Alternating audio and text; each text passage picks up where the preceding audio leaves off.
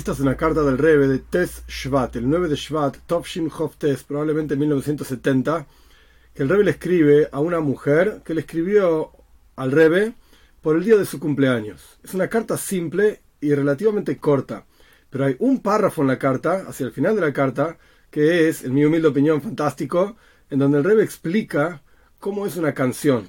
Porque en hebreo, Shir significa canción, pero Shira, que también quiere decir canción como si fuese femenino, también quiere decir poesía. Vamos a ver. Esta carta es para la señora Rajeila Babli. Brajo Beshalem, bendición y paz. Interesante a los hombres, el rey escribía Shalom y Braja, paz y bendición. A las mujeres, Brajo Beshalem, bendición y paz. Porque no es correcto saludar, no es algo zanúa, no es recatado saludar directamente a una mujer. Entonces, Braja, bendición, Beshalem y paz también. Saludo en respuesta a su carta del 3 de Teibes, que usted escribe sobre el día de su cumpleaños. Con seguridad usted agrega en asuntos de judaísmo y mitzvahs, preceptos, como el mandato de nuestra santa toira, toiras haim, una toira de vida, de elevarse en santidad. O sea, con seguridad usted está agregando algún precepto, alguna observancia, etc. Y en adición al fundamento que es cumplir el mandato que, como dijimos anteriormente, no solamente hay que cumplir y esto es fundamental, sino que esto mismo es un canal y un recipiente para recibir las bendiciones divinas en todo lo que uno necesita. Y que sea la voluntad de Dios, bendito sea, que este sea un año que viene sobre usted para bien, un año con éxito materialmente hablando y espiritualmente hablando, y que tenga buenas noticias en todo lo mencionado. Y este es el párrafo, que es cortito, pero es, en mi humilde opinión, extremadamente interesante. Con braja, con bendición para atzlaja, para éxito también, y el entre paréntesis, y quizás principalmente, cerramos paréntesis, en su poesía. En la poesía en forma escrita, o sea, escribir poesía, y en particular en la poesía de la vida. En la visión del Rebe, como vamos a estudiar en un minuto, la vida entera es una poesía, es un cántico, porque de vuelta, en hebreo shira significa canción, pero shira también quiere decir poesía. Entonces, la vida de cada uno de nosotros, sea cual fuera la circunstancia, situación, etc., es un cántico. Vamos a ver.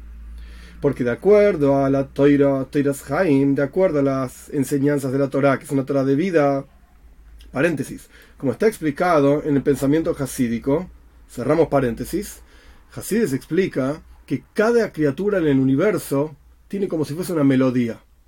La melodía de esa criatura, por supuesto, Dios crea a cada criatura según sus funciones. Al perro para ser un perro, al gato para ser un gato, al ser humano para ser un ser humano, y así sucesivamente, al sol para ser un sol. Nuestros sabios dicen, las estrellas del sol, etcétera, al girar alrededor del cielo, que esto es lo que nosotros vemos, no es ahora un momento para una clase de, de astronomía, pero el, el sol al girar por el cielo está cantando un cántico a Dios. No quiere decir que la bola de helio con hidrógeno y qué sé yo que tiene el sol canta. Eso es algo inerte. Sino que hay un ángel, un malach, un ángel manejando esa estrella en particular, ese astro en particular, y ese malach, ese ángel en su cántico genera que físicamente hablamos, eh, hablando, esto es algo espiritual. El cántico del ángel es espiritual, pero físicamente hablando se expresa ese cántico espiritual. El sol lo vemos pasar del este al oeste en el cielo. Lo mismo ocurre, esto es lo que explica Hasides, lo mismo ocurre con el ser humano. Seguimos a las palabras del Rebe. La vida del ser humano es una shira, es una poesía, entre paréntesis, en potencial. Quiere decir que, obviamente, podemos vivir la vida como bestias. Y ahí no somos una poesía muy bella, sino que somos una poesía como si fuese bestia. Las palabras no riman y son palabras desagradables, etcétera, etcétera. La vida del ser humano es una poesía en potencial. Y el hombre, el ser humano quiere decir, tiene que sacar del potencial o llevar del potencial a la práctica para que sea una canción santa como dijimos recién, hay muchos tipos de poesía, puede ser una poesía más bella, menos bella, etc. El punto, el objetivo es que sea una poesía santa. Y esto está aludido también por Neim Zemiris Israel, el bello cantor del pueblo de Israel, o sea, David Amelech, el rey David, en sus salmos. Esto es un versículo del Salmo 104, el versículo 33, que dice ahí, en hebreo, Oshiro le Hashem Traducción literal, sencilla, sin entrar en la profundidad de lo que dice el Rebe, ahora vamos a estudiar. Cantaré a Dios en mi vida. Y el Rebe pone, esto incluye también, entre paréntesis, la explicación Beis Hashimush. La letra Beis en hebreo puede ser utilizada como un sirviente, por así decir. Ahora vamos a estudiar esto en, profundidad. Primero el final de la carta porque falta muy poquito. Ahora volvemos a esto. Con honor, gracias por su regalo. Las dos poesías que usted adjuntó a la carta. Y quizás habrá el momento adecuado para escribir también sobre este asunto. Punto. Hasta aquí la carta. Pero hay, como dijimos antes, un párrafo cortito que es fantástico. Por un lado, el rey está diciendo, la vida del ser humano es un cántico, la vida del ser humano tiene una melodía, tiene notas, es una poesía.